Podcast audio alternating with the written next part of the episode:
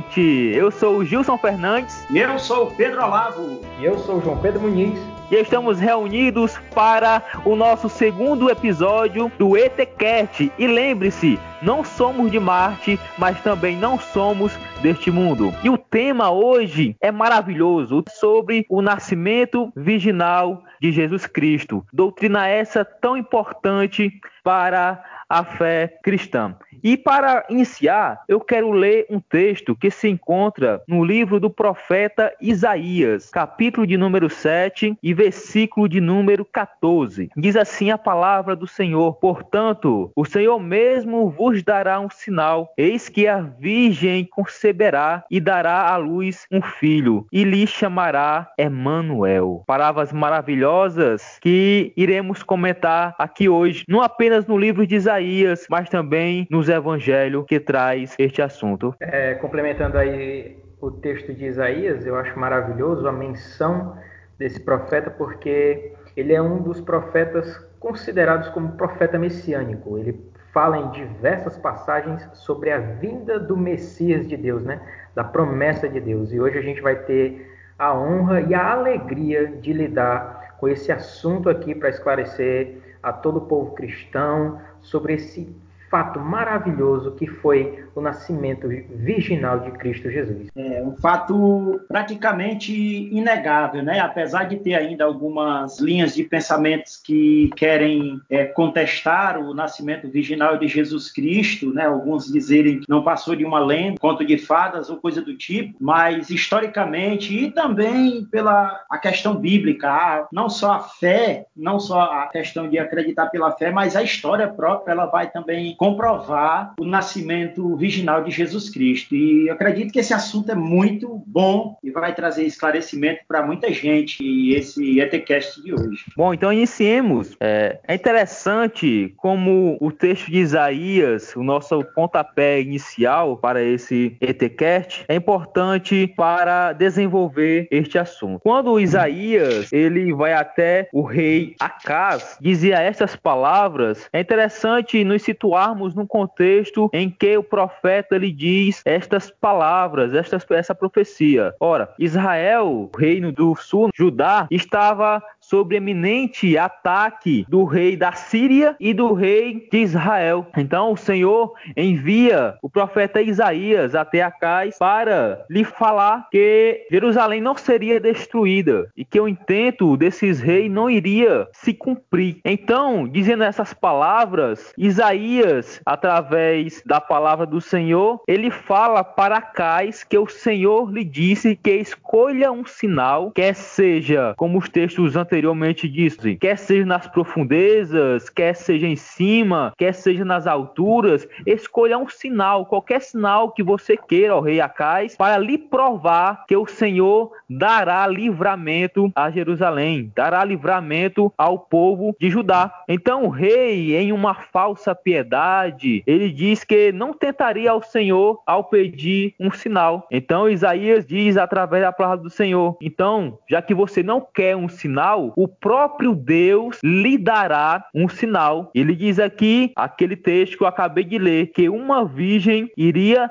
dar luz e o nome desse filho seria Emanuel, ou seja, significava que Deus estaria com o povo de Judá naquele momento e os reis é, da Síria e de Israel não iriam ter êxito no seu intento. É interessante que neste texto é, podemos ver aqui aquele que nós chamamos de profecia com duplo cumprimento. Ao que parece, o capítulo de número 8 e o versículo de número 3, ele fala do nascimento deste menino, a qual o profeta Isaías se referiu no capítulo 7. Capítulo 8, versículo 3 diz assim: Fui ter com uma profetisa, ela concebeu e deu à luz um filho. Então me disse o Senhor: Põe-lhe o nome rápido, despojo, depressa, segura, porque antes que o menino saiba dizer meu pai ou minha mãe, serão levadas as riquezas de Damasco e os despojos de Samaria diante do rei da Síria. Então nós temos aqui o cumprimento imediato desta profecia. Contudo, nós sabemos através dos evangelhos e através do que o Novo Testamento ele nos mostra que essa profecia também se cumpriu muito tempo depois, cerca de 700 anos depois dessas palavras ditas através do profeta Isaías. Então, é interessante a menção do Gilson sobre o duplo cumprimento da profecia dada por Isaías, que nós temos o cumprimento dela no mesmo período em que foi dito e também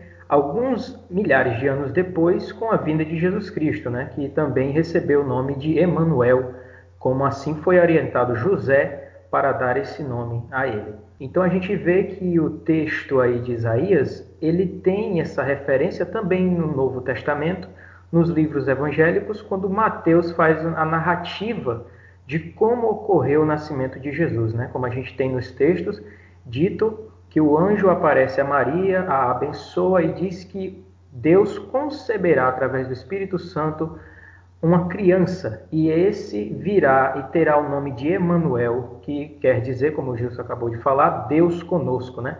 Então temos sim o duplo cumprimento dessa profecia. Em relação à questão do, do livro do profeta Isaías, né, do que a gente está tratando ainda nos versículos, a gente vê que próprio Deus ele vem tratando não só aqui no livro do profeta Isaías, mas já é uma promessa que ela, ela já vem se, eu diria, rompendo os séculos. Inicia no Gênesis e ela vai passando por todos os, os momentos da história e a gente pode contemplar isso registrado em cada livro da Bíblia Sagrada. Vai estar um relato acerca da promessa de Deus para remir a humanidade e aqui, quando chega no profeta Isaías, esse sinal ele fica mais forte, porque Deus ele, ele vai falar da questão desse sinal e quando ela se cumpre no Novo Testamento, acerca do nascimento de Jesus, nascimento virginal na pessoa da jovem Maria, né, a gente vê que Deus, ele, ele não só confirma, ele não, aliás, ele não só mostra esse nascimento, mas ele confirma. Quando ele fala não só para Maria, porque já pensou se só Maria ficar sabendo, né, que ela recebeu a visita do anjo, mas isso vai ser confirmado em José, isso vai ser confirmado em Zacarias e nos demais demais. A gente vai ver, tem um relato de um dos pais da igreja, foi um dos discípulos de, do apóstolo João, Nácio de Antioquia, ele vai, ele vai tratar desse assunto também, e ele diz que se ouvia, ele fala naquela época, se ouvia falar pelo mundo acerca do nascimento virginal de, de Jesus Cristo. Ele, ele vai dar testemunho desse, desse nascimento virginal. Então, Deus, ele cumpriu a promessa, é, ele evidenciou a promessa e fez com que muitos testemunhassem aquele ocorrido. É interessante que profecia para o cumprimento imediato ali na época do profeta Isaías, ela é composta por um livramento. O menino que nasceria ali, como a gente vê no capítulo 8, é, ele seria sinal de que Jerusalém não seria tomada pelo rei da Síria e pelo rei de Israel. E novamente, quando essa profecia está no seu segundo cumprimento, nós vemos novamente livramento, novamente salvação ali da parte de Deus. Não agora como naquele tempo, mas agora em um patamar muito maior. E não seríamos salvos apenas é, do exílio ou apenas da destruição terrena, mas seremos salvos da destruição eterna através de Jesus Cristo, Filho de Deus. Uma coisa interessante aqui, como a gente lê o texto de Isaías, capítulo 7, versículo 14, é que a palavra virgem que aparece aqui, normalmente é o termo grego alma. Então, esse termo que é colocado aqui em Isaías, ele não necessariamente significa que a mulher é virgem, mas um termo correto para ser traduzido seria uma pessoa jovem que não é casada ou que está desposada para alguém. Mas pelo texto, fala que se refere a uma jovem em uma idade de casamento com conotações de virgindade. Esse termo que aparece aqui em Isaías, alma, ele aparece outras sete vezes no Antigo Testamento e sempre se refere a uma donzela que ainda não tinha perdido é, a sua virgindade. A Septuaginta também, ela traduz esse termo quando o Antigo Testamento Testamento é traduzido do hebraico para o grego, os tradutores, eles traduzem a palavra alma aqui, que significa moça, donzela, no hebraico, para virgem. É, então, Mateus e Lucas, no Novo Testamento, eles também se apegam a esse significado de virgem. Isso é o que vai dar força ao texto do Novo Testamento, que diz que Maria era virgem, ainda não havia perdido a sua virgindade, ainda que estava desposada com José. É interessante que nós ressaltemos aqui que a cultura hebraica daquele tempo, quando uma mulher era desposada para alguém, basicamente ela já era considerada mulher desta pessoa. No caso, Maria já era mulher de José. No entanto, ela ainda continuava morando com seus pais e só após um determinado tempo, com a consumação do casamento, é que ela começava então a morar com José, fazendo assim a conclusão total do rito cerimonial do casamento judaico. Então, nesse momento aqui que nós lemos em Mateus capítulo 1, do versículo 18 até o versículo de número 25, Maria ainda não havia coabitado com José. Estava naquela fase de noivado como nós conhecemos hoje. Como tu falou aí, Gilson, essa questão da essa questão cultural é muito importante a gente conhecer, né? Histórica e cultural. O casamento, o casamento ele acontecia em três fases. Primeira primeira fase era o contrato de casamento, que era entre os pais né, da noiva com o noivo ou com os pais do noivo. O segundo passo, segunda fase do casamento, era a questão do noivo que ele ia visitar a noiva né, com os presentes e ali consolidando o seu noivado. E a terceira fase, propriamente dita, é o encontro deles dois para a cerimônia matrimonial, que isso a gente vai ver lá em Mateus 25, na parábola das dez virgens, né, a gente vai conseguir enxergar esse, essas fases. Quando se diz, aí vem o noivo, sai ao encontro, né? Ali é porque o noivo, quando ele ia se encontrar com a noiva, vinha toda uma comitiva junto com ele para fazer o encontro. Outro detalhe importante dessa questão é que Jesus, sendo o remidor da humanidade, não tinha como ele nascer de, uma, de um relacionamento comum, entre um relacionamento sexual comum entre um homem e uma mulher, pelo fato de que se ele nasce dessa maneira, né, de um, de um relacionamento comum, já se tira aí a, a divindade de Cristo, a divindade dele já fica comprometida que também aqui é um assunto que a gente vai tratar futuramente. Relato de Mateus, tanto de Mateus quanto de Lucas, tratando é, Jesus, o nascimento de Jesus como um nascimento virginal, ele também respalda a divindade de Cristo na sua, nos seus relatos. Né? É muito interessante que a gente ressalve esses conceitos é, culturais para que nós possamos entender que o nascimento de Jesus pela Maria foi um nascimento miraculoso. E é bom a gente também diferenciar de culturas e religiões espalhadas pelo mundo aí sobre nascimentos, porque é interessante que a gente ressalve esse ponto por conta do sincretismo que há culturalmente falando, né? De diversas culturas e religiões atribuírem esses nascimentos de personagens icônicos a esse relacionamento de deuses com os seres humanos, né? É interessante que a gente ressalve também isso para que o ouvinte possa entender que o relacionamento é, que houve entre Maria para com Deus não foi um relacionamento de sincretismo, não teve a descida de um Deus em forma de homem para copular com Maria e coabitar e gerar Jesus, né? O Espírito Santo desceu sobre ela e como João diz lá no evangelho dele, no primeiro capítulo, no verso 14, e a palavra se fez carne, né? A gente é bom sempre ressaltar isso também,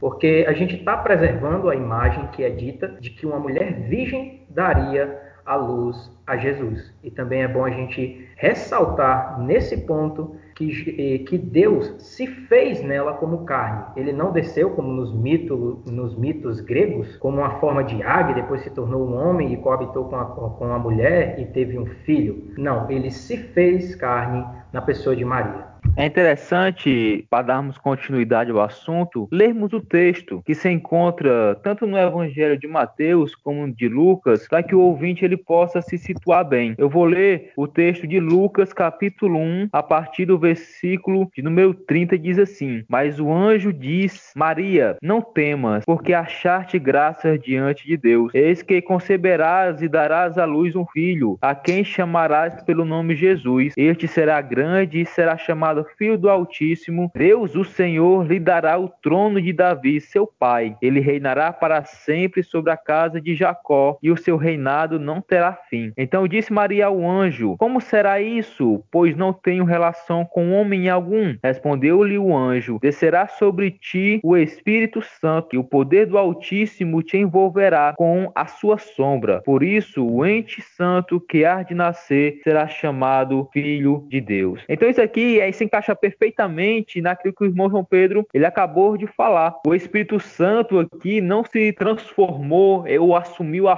forma humana e assim teve um relacionamento sexual com Maria, como nós vemos na cultura grega, que os deuses do Olimpo, Zeus, tomava a forma de homem e se deitava com mulheres, e essas mulheres davam à luz a semideuses, como Hércules, como também Perseu e outros semideuses da cultura grega. A, a forma como Jesus ele foi formado, essa é uma forma maravilhosa, porque é interessante que entra até biologia no meio. Para formar um ser humano, é necessário os cromossomos da fêmea e os cromossomos do macho, do homem. Então, a mulher tem 23 cromossomos e o homem também tem 23 cromossomos. E quando há a junção desses cromossomos através da fecundação do óvulo pelo espermatozoide, nós temos é, os 46 cromossomos necessários para gerar uma vida, para gerar um ser humano. É mais interessante ainda, a mulher tem os cromossomos XX e o homem os cromossomos X e Y. Então, apenas o homem pode determinar o sexo da criança. É interessante que a mulher, basicamente, tendo é, os cromossomos X e X, não define o sexo da criança. Apenas com o cromossomo Y do homem é que ele é capaz de formar uma outra pessoa do sexo masculino. Nós vemos aqui que é um verdadeiro milagre o que acontece no ventre de Maria. O Espírito Santo não apenas gera um ser, mas se apenas Maria fosse responsável pelo geramento da vida, nasceria uma mulher, porque a mulher tem apenas os cromossomos X e X, mas não tem o Y. Então o que o Espírito Santo fez não apenas gerar, mas gerar um homem no ventre de Maria, acrescentando ali milagrosamente, né, através de um milagre, o cromossomo Y que era necessário para o nascimento de um varão, para o nascimento de Jesus Cristo. Então, basicamente, o que nós temos aqui, o Espírito Santo cobrindo Maria com a sua sombra, com o seu poder, nós podemos ver aqui, volta lá para o relato de Gênesis, quando o Espírito Santo ele é, sobrevoava o Pai pairava sobre as faces das águas, dando assim forma à criação de Deus. E neste momento aqui, a ação do Espírito Santo é novamente maravilhosa. Ele tem o poder, sendo ele uma das pessoas da Trindade, para ali no ventre formar algo que naturalmente não aconteceria. Porque é como Maria pergunta aqui: mas como será isso? Pois eu não conheço varão nenhum. Maria sabia que era necessário um homem para conceber no seu ventre uma vida. Então, ela que ela não duvida, diferente de Zacarias, mas ela apenas quer saber, quer compreender o motivo ou a maneira como aquilo aconteceria, né? Então, o anjo ele explica: "Não, Maria, o Espírito Santo, ele virá sobre você e conceberá no teu ventre através de um feito milagroso." Essa fala de Maria, como acontecerá isso visto que eu não conheço varão, né? Visto que eu não tenho conhecido varão. Ela já fecha qualquer contra-argumento em relação ao nascimento virginal de Jesus, né? Ela, própria Maria aí na sua fala, ela já deixa claro que ela era virgem. Então, Jesus nasceu de uma virgem, pela, fala, pela própria fala de Maria, e tendo em vista que não conhecia ela varão e o, e o, fato histórico registrado na Bíblia, né, que onde José propôs em seu coração deixá-la secretamente pelo fato de não querer difamá-la, né, José não quis difamá-la porque naquela época uma mulher aparecer grávida, sendo ela prometida em casamento para um homem e aparecer grávida antes de ter um encontro conjugal e, e, relação sexual com esse homem, isso era motivo de apedrejamento, né? Então, as falas de Maria e o relato de José, e, e o, o, relato, aliás, do evangelista, quando ele relata a fala de Maria e também o encontro do anjo com José, já deixa aí para nós uma evidência bíblica muito forte acerca do nascimento virginal de Jesus Cristo. Eu gosto até de dizer que é um fato inexplicável Porém, podemos crer nisso sem sombra de dúvida, né? Se nós percebermos de quem parte o ato de se fazer existir em carne humana. Quando a gente percebe que é o Deus que tornou tudo existencial a partir de suas palavras.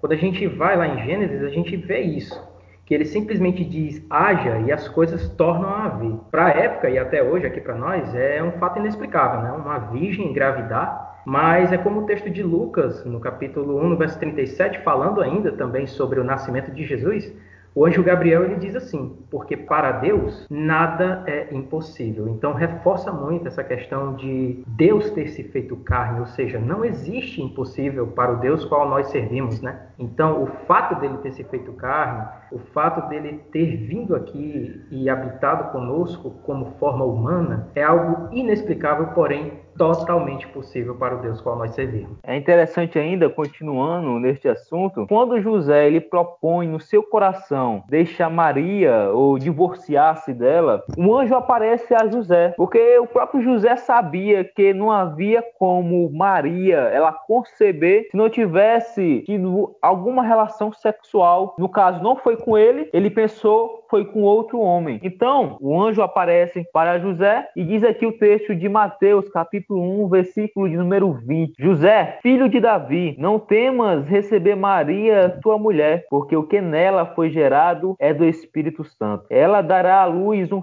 filho e lhe porás o nome de Jesus, porque ele salvará o seu povo dos pecados dele. Ora, tudo isso aconteceu para que se cumprisse o que fora dito pelo Senhor por intermédio do profeta. Eis que a virgem conceberá e dará à luz um filho, e ele será chamado pelo nome de Emanuel. É interessante que nesse texto aqui de Mateus, se nós lermos o texto com naturalidade, essa parte do versículo 22, onde diz: Ora, tudo isso aconteceu para que se cumprisse, também parte da mensagem do anjo dita a José. Então, não é aqui o evangelista Mateus que acrescentou este ponto, mas foi o próprio anjo que disse que a virgem iria conceber para se cumprir a palavra dita através do profeta Isaías. Então nós temos aqui mais uma prova do nascimento virginal de Jesus Cristo. Ora, Maria ela afirma que, era, ela era virgem e aqui o anjo também afirma novamente que ela era virgem. Essa afirmação de que Maria era virgem, ela parte do próprio Senhor através do seu anjo, maneira que inquestionável para aquele que crê que a Bíblia é a palavra de Deus. Mas agora, por que Maria? Por que Maria foi escolhida? Não poderia ser uma outra pessoa, uma outra mulher?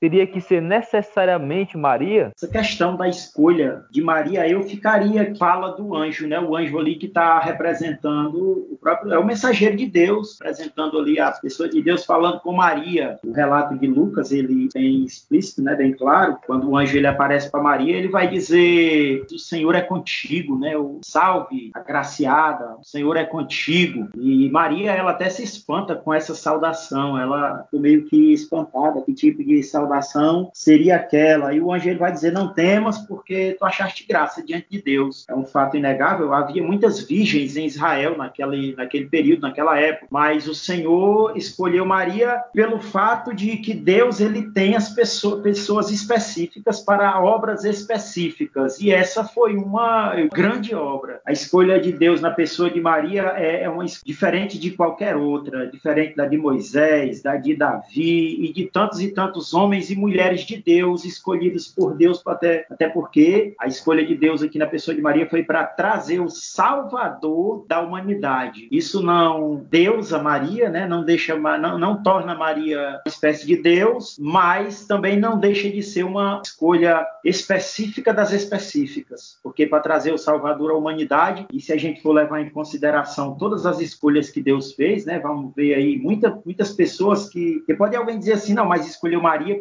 Maria, além de ser virgem, né, ela já cumpria um dos requisitos. Ela era virgem, uma mulher de Deus, que buscava a Deus, mas a gente não pode nem levar em consideração só esses requisitos pelo fato de que muitas escolhas que Deus fez no decurso da, da história da humanidade tinham pessoas que não eram lá esse exemplo todo de, de homem e de mulher de Deus, mas que Deus foi lá escolheu para fazer a diferença. A, a, exemplo disso, nós temos a prostituta Raabe, que foi escolhida por Deus e, e deu livramento ali os espias foram enviados por Moisés, né? E tantos e tantos outros que a gente poderia citar aqui, mas não vem ao caso agora. Fico aqui com as palavras do anjo, quando ele diz, né? Tu, Deus é contigo e tu foi agraciada por Deus. Ou seja, ele disse, diante de tantas virgens que tem Israel, Maria, tu pode se considerar que tu foi uma sortuda, viu? Porque Deus escolheu você para o Messias ser trazido para a humanidade. Completando aí a fala do nosso irmão Pedro Olavo, é, a gente tem que mencionar que as falas do anjo já diz tudo, né? Foi agraciada, né? Foi uma pessoa que encontrou aos olhos de Deus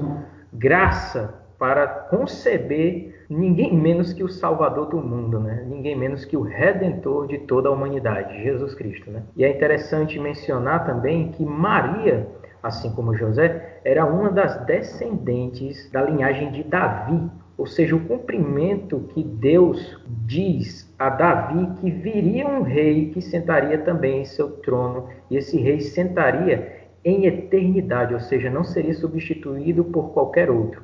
Então, essa promessa se cumpre sim com o nascimento de Jesus através de Maria, porque tanto José quanto Maria também eram descendentes diretos do rei Davi.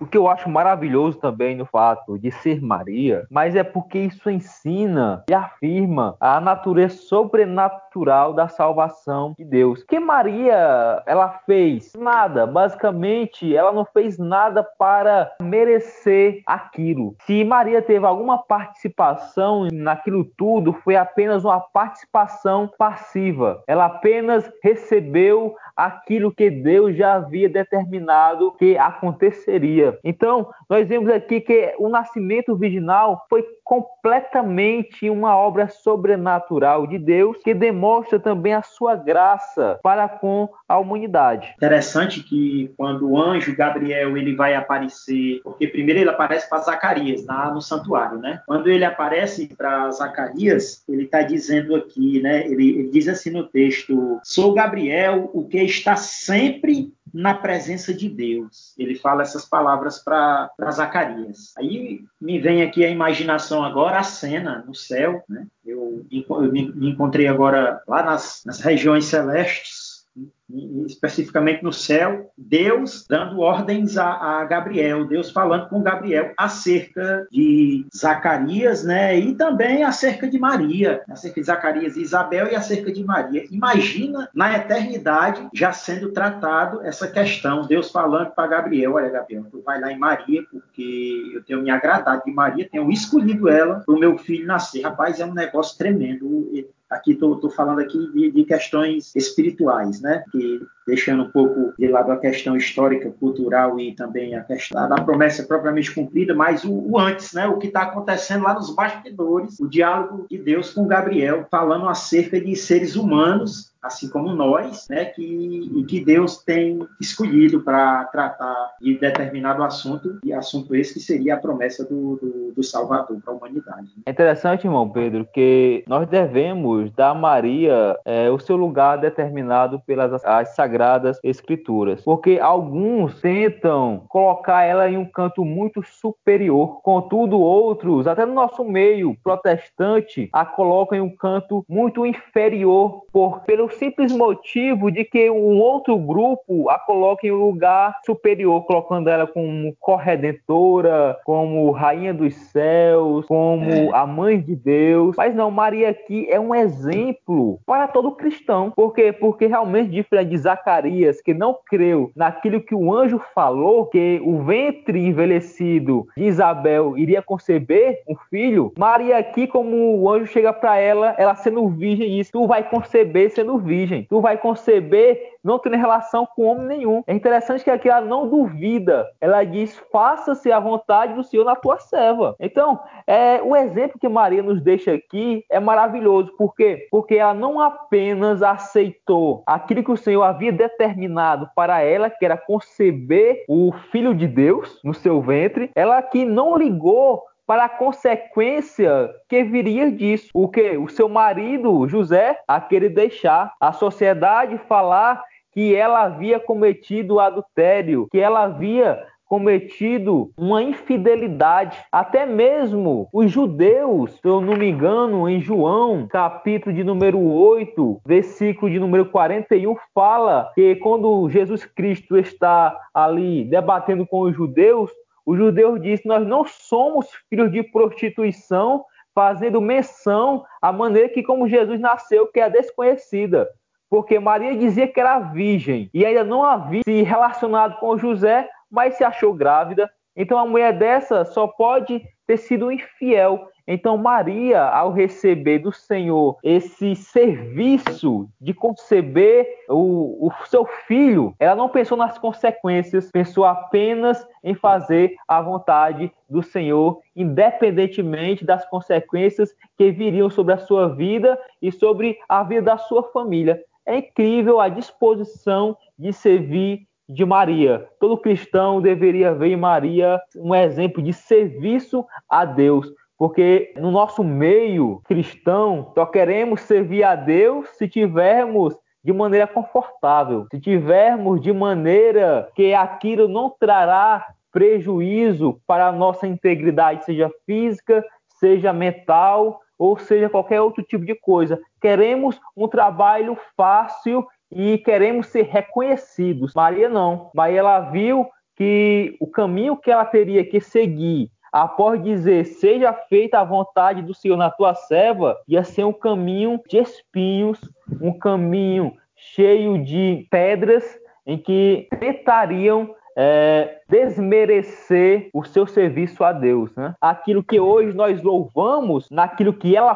fez, naquele tempo estavam a desprezando e era um motivo de humilhação para ela, ainda que ela sabia que estava fazendo a vontade de Deus. Estava é, a gente analisando a questão bíblica dos personagens, né? Se você comparar Maria com Sara, com o próprio Zacarias, você vai ver que Sara duvidou da promessa, porque Sara já era velha, né? Vou, disse Sara, vou eu ter deleite na minha velhice. Ela duvidou da, da, da, promessa de Deus. E Zacarias fez do mesmo jeito. Ele disse, como é que isso pode acontecer, sendo eu velho e a minha esposa Isabel também já, já estando velha, né? Já tendo cessado o costume das mulheres. Tanto é que ele ficou até mudo, né? Por duvidar da promessa de Deus e daquilo que Deus tinha falado. Maria não, Maria ela faz uma pergunta. Ela teve curiosidade, não dúvida. Ela disse: "Como é que vai acontecer?" Ela não duvidou que aconteceria. Então, a pessoa de Maria aí, ela, ela se destaca nessa nesse quesito, né? Ela acreditou naquilo que o anjo falou da parte de Deus para a vida dela. É interessante, né, isso? É interessante também, irmão Pedro, que o anjo da diz assim: "Olha, a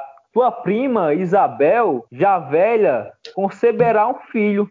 Isso é para você ver que para Deus não há impossível. Assim como o Deus gerou um filho Isabel, sendo ela velha, Deus também gerará um filho, sendo você virgem. É maravilhosa a mensagem do Senhor.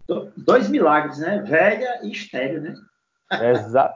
Velha e virgem, né? esterilidade, E além da esterilidade, ainda teve a questão do, da, questão biológica, né? Já velha demais, não podia gerar e acabou ainda gerando um filho, João Batista. Sabemos então que a Bíblia, ela nos afirma categoricamente que Jesus Cristo, ele nasceu de uma virgem. Esse fato é atestado por Isaías, pelo evangelista Mateus e pelo evangelista Lucas. Mas eu pergunto, por que Jesus, sendo homem, nascendo de uma mulher, ele não herdou a natureza pecaminosa que todo mundo herda de Adão? Tan, tan, tan, tan. que eu perdi aqui. Porque eu, eu me foquei eu... na, na questão das construções dos evangelhos. Eu perdi as minhas anotações, mas vamos. Eu perdi as minhas anotações. Perdi não, eu deixei dentro da Bíblia e sumiu. Eu acho que foi arrebatado. Nessa questão, ela é muito interessante né, há até uma, uma, certa, um certo debate em cima desse, desse assunto, quando alguém vai, vai querer afirmar que Jesus ele tinha a natureza pecaminosa. Ele só não pecou, mas a natureza dele era pecaminosa. Eu, inclusive, fui um dos que, por muito tempo, afirmei isso, que Jesus ele tinha essa natureza, né? Até, até que eu caí em mim mesmo e entendeu, vamos dizer assim, o, o, o princípio de onde, de onde Jesus parte, né, de, de Jesus, e, e chegar à conclusão de que realmente Jesus ele não tinha a natureza pecaminosa, ou seja, o que, o que é chamado de o pecado original, né? o pecado herdado de Adão. Jesus ele não tinha essa, essa herança. Por que, que Jesus não tem essa herança? Né? A gente acaba respondendo no título do nosso ETCast, porque Jesus ele foi concebido pelo Espírito Santo, ou seja, sendo ele, o, nós estamos agora tratando aqui do Jesus homem, né? não do porque Jesus ele, ele é Deus né? e se fez homem, o Deus que se fez homem. Então, tratando aqui da humanidade de Jesus, do Verbo encarnado, ele não tem essa, essa herança de, de Adão, porque ele não foi gerado da vontade do varão. Ele não foi gerado da vontade da carne, mas ele foi gerado de Deus. O escritor aos Hebreus, ele vai, no capítulo 10, e no versículo 7, ele vai, ele vai dizer o seguinte: é, aqui estou eu. No princípio do livro, né, está, já estava falando sobre mim. Eu acho que eu acho não, tenho certeza que já vai. Aí ele, o escritor aos Hebreus está tratando da promessa lá do Gênesis 3,15, quando ele vai falar do, no princípio do livro, né? Então, Jesus ele não tem como ter herdado essa natureza pelo esse fato de ter sido concebido pelo Espírito Santo no ventre da Virgem. Então ele vem, ele foi gerado por Deus. O dos Hebreus também no capítulo 1, ele vai, ele vai falar disso. Ele diz: "Tu és o meu filho, eu hoje te gerei", né? Ou seja, gerado por Deus. Então não tem como adquirir uma natureza de pecado, não é verdade? Complementando aí as palavras do irmão Pedro, eu tenho considerações também dentro da própria epístola aos Hebreus,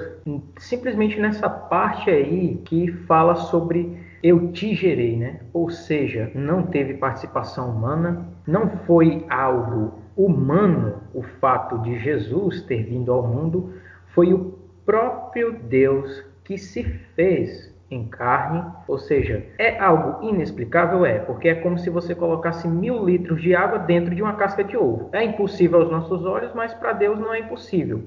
Como também não é impossível o fato dele ter vindo como homem, mas que nenhum pecado sobre ele, nem o pecado adâmico, que é o pecado original de todo ser humano aqui nessa terra, ter vindo também sobre ele, porque ele se gerou sendo 100% Deus, mas também 100% homem aqui nessa terra. E não foi imputado sobre ele nenhum tipo de pecado, nem mesmo o pecado adâmico, né? o pecado que vem desde lá do Éden. Deixa eu, só, deixa eu só complementar minha fala com outro texto, Romanos capítulo de número 5 e versículo de número 12 também. 12, deixa eu ler aqui o texto para a gente ficar mais embasado, olha o que, que ele diz. Portanto, da mesma forma como o pecado entrou no mundo por um homem, e pelo pecado a morte, assim também a morte morte veio a todos os homens, porque todos pecaram. Pois antes né, de ser dada a lei, o pecado já estava no mundo, mas o pecado não é levado em conta quando não existe lei. Todavia, a morte reinou desde o tempo de Adão até o de Moisés, mesmo sobre aqueles que não cometeram pecado, semelhante à transgressão de Adão, a qual era um tipo daquele que haveria de vir. Ou seja, né, o, o escritor aqui, Paulo escrevendo aos Romanos, ele está dando um exemplo, né? O primeiro homem, né, Adão, através dele entrou o pecado no mundo e através do pecado a morte e todos nós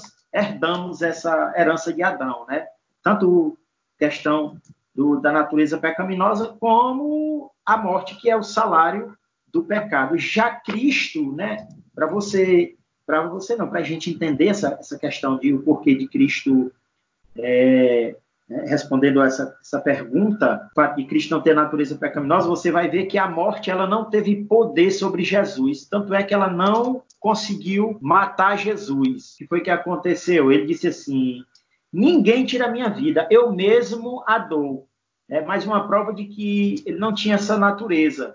Por quê? Porque a morte não tinha poder sobre ele. A morte ela só tem poder é, sobre quem está é debaixo da, da, da, da, questão do pecado, da condenação do pecado. Então, é mais uma prova aí. E até mesmo aqueles que eram símbolo ou, ou tipo de Cristo, eles também se sujeitaram à morte. Por quê? Porque eram tipo de Cristo, mas eram, é, por natureza, pecadores. Não é verdade?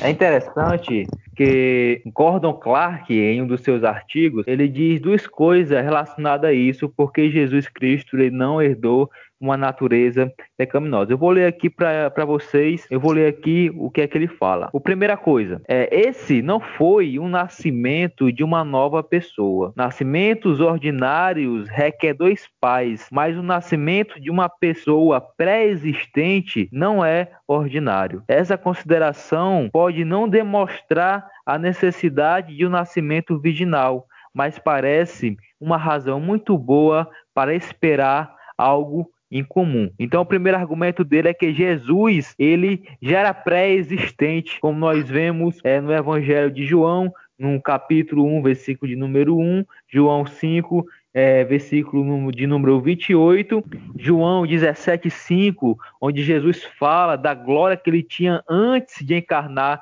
com o Pai. Então, Jesus já era uma pessoa pré-existente. E o segundo motivo que ele aponta é o seguinte: todos os bebês ordinários sofrem de depravação total, porque a culpa do pecado de Adão é imediatamente imputada a eles. Cristo era sem pecado, ele não era depravado. Portanto, a culpa de Adão não foi imputada a ele no tempo de seu nascimento, visto que o pecado representativo era o pecado de um homem e não de uma mulher. Poderia ter sido mais congruente um mediador sem pecado ter uma mãe, mas não um pai. O segundo argumento dele, ele afirma que o pecado é transmitido pelo pai, representando Adão e não pelo e não pela mulher. Então Cristo, o filho de Deus, poderia ter uma mãe que não herdaria assim a natureza pecaminosa, né? Então, mas seria impróprio ele ter um pai humano,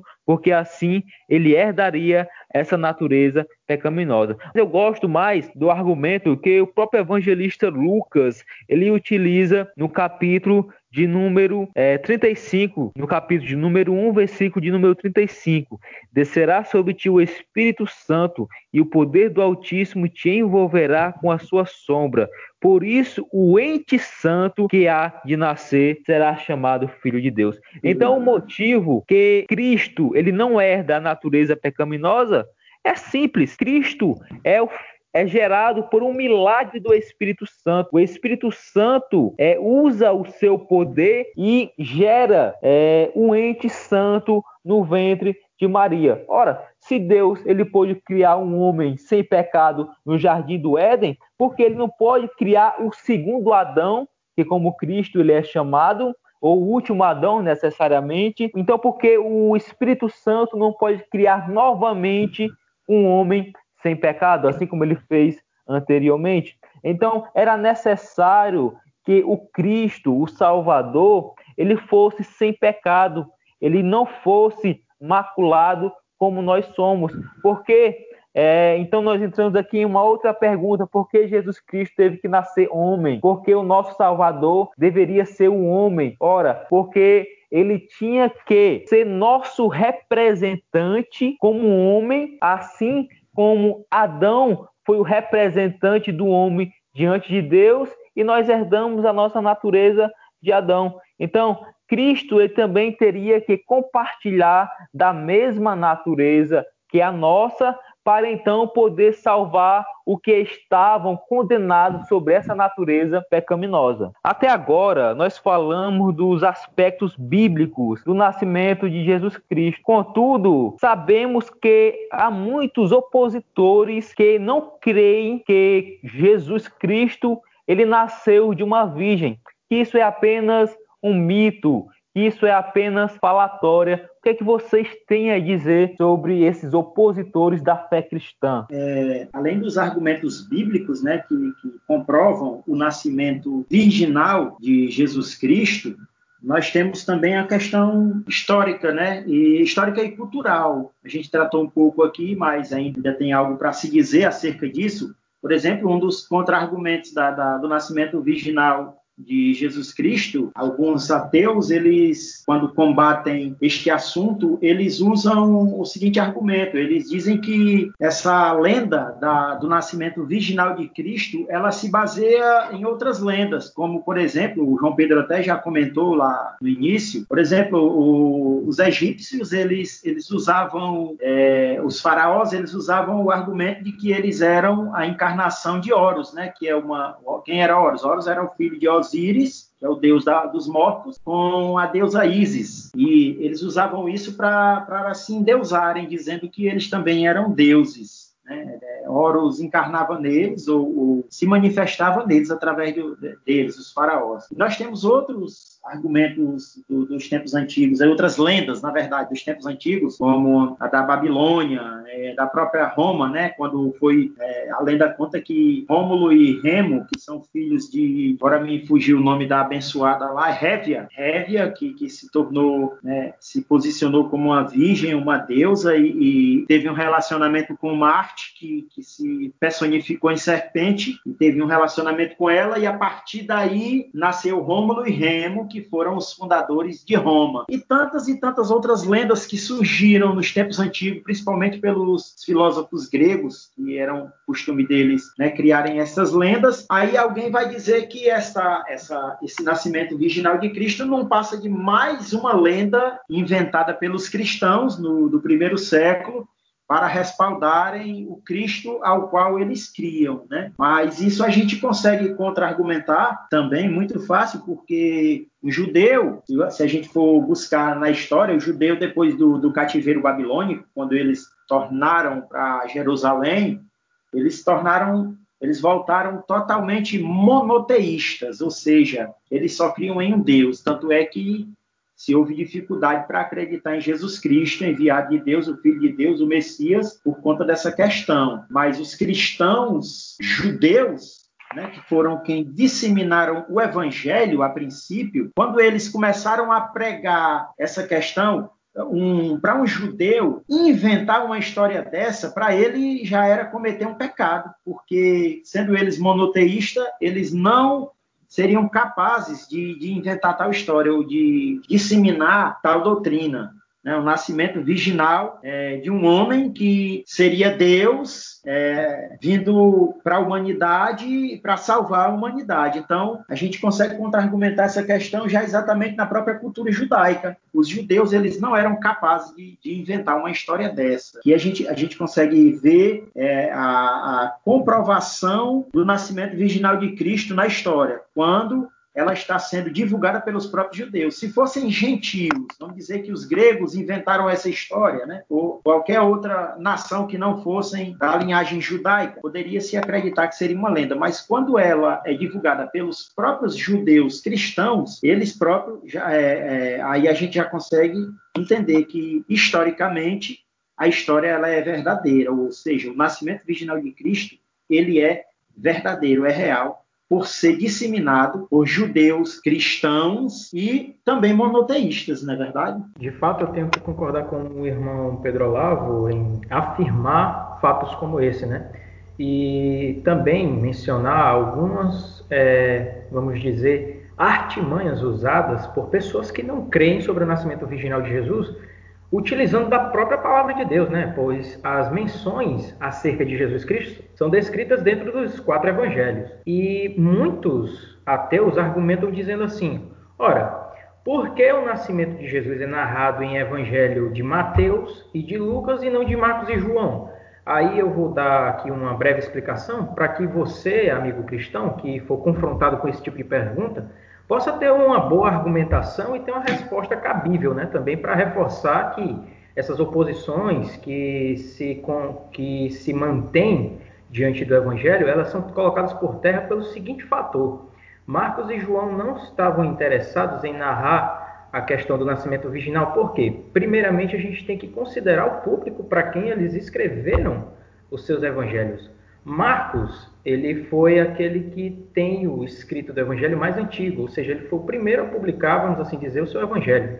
E ele não se ateu a narrar a questão do nascimento de Jesus, porque ele escreveu o seu evangelho voltado para o público romano. Ou seja, ele estava pregando sobre Jesus para o público romano.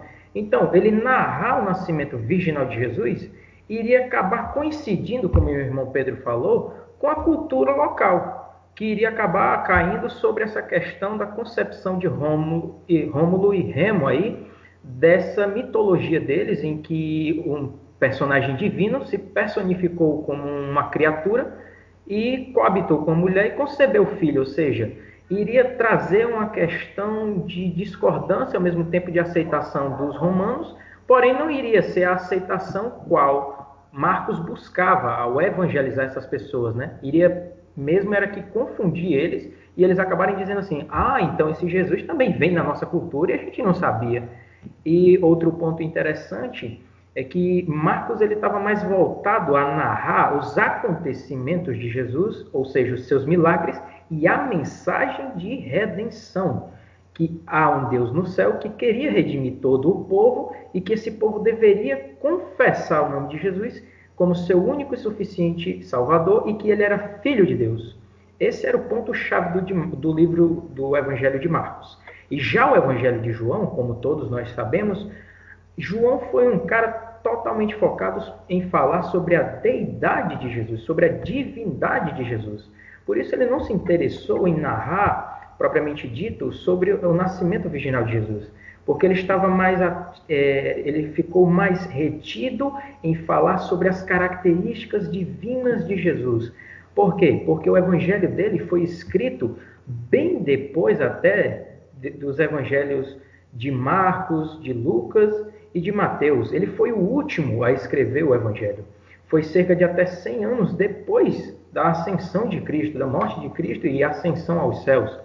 Então João ele estava empolgado em falar sobre as características divinas de Deus e ele não estava falando uma mensagem de evangelização qualquer, ele estava falando sobre uma mensagem de evangelização para propriamente dita o povo cristão. Ou seja, ele estava querendo trazer em mente aos novos convertidos que Jesus sim era 100% Deus e que ele veio para trazer salvação a todos aqueles que aceitarem ele como filho de Deus e salvador das vidas deles.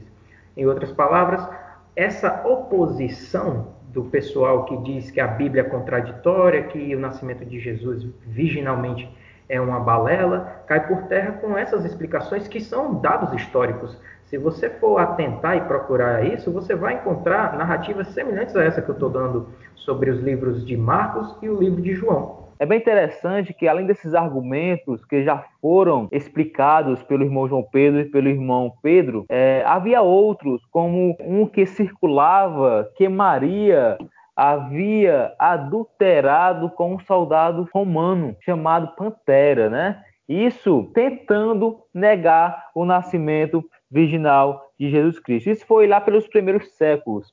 Mais recentemente, a partir do século XIX, é, começou-se com mais força a contestar esse fato histórico e de fé, que é o nascimento virginal de Jesus Cristo. Isso porque começou a ser propagada uma teologia é, liberal. Em certa parte, ela tenta desmerecer tudo aquilo que é sobrenatural, tentar explicar os milagres feitos por Jesus Cristo de uma maneira que não seja através do milagre. Então, uma das maiores oposições na atualidade nós enfrentamos não é nem a de comparar o nascimento de Jesus Cristo com o nascimento de outros deuses da antiguidade, mas sim o fato de simplesmente não se crer mais no milagre, não se crer mais no sobrenatural. Ora, se nós cremos aqui que o nascimento virginal de Jesus Cristo foi um milagre feito pelo Espírito Santo de Deus, então nós vemos que isso é algo sobrenatural. Então, algo sobrenatural não se pode explicar com a razão, não se pode fazer evidências, muitas vezes físicas, é, de um milagre. Então, se não se pode provar, esse pessoal da teologia liberal não crê, não acredita, desmerece isso. Mas é o fato é que se nós cremos que Deus pode ressuscitar os mortos e que o próprio Jesus Cristo ele ressuscitou dos mortos, É muito difícil crer que Jesus Cristo nasceu de uma virgem pelo poder do Espírito Santo. Se cremos em uma coisa, cremos também em outra. Não podemos tirar o nascimento virginal de Jesus Cristo da fé cristã sem afetar todo o resto. É, um, é uma cadeia. Se uma coisa cai, as demais coisas também caem, porque era necessário que o ente que nascesse do ventre de Maria fosse tanto divino, como já foi falado aqui, para ter o poder ou necessariamente a expiação ser eficaz para toda a humanidade, como também fosse humano, para se identificar com a nossa natureza que precisava ser redimida. Então, o único elo entre o homem e Deus é o Deus homem Jesus Cristo que nasceu do ventre de Maria. Como o apóstolo Paulo diz, não há nenhum outro mediador entre Deus e os homens, senão Jesus Cristo, homem que nasceu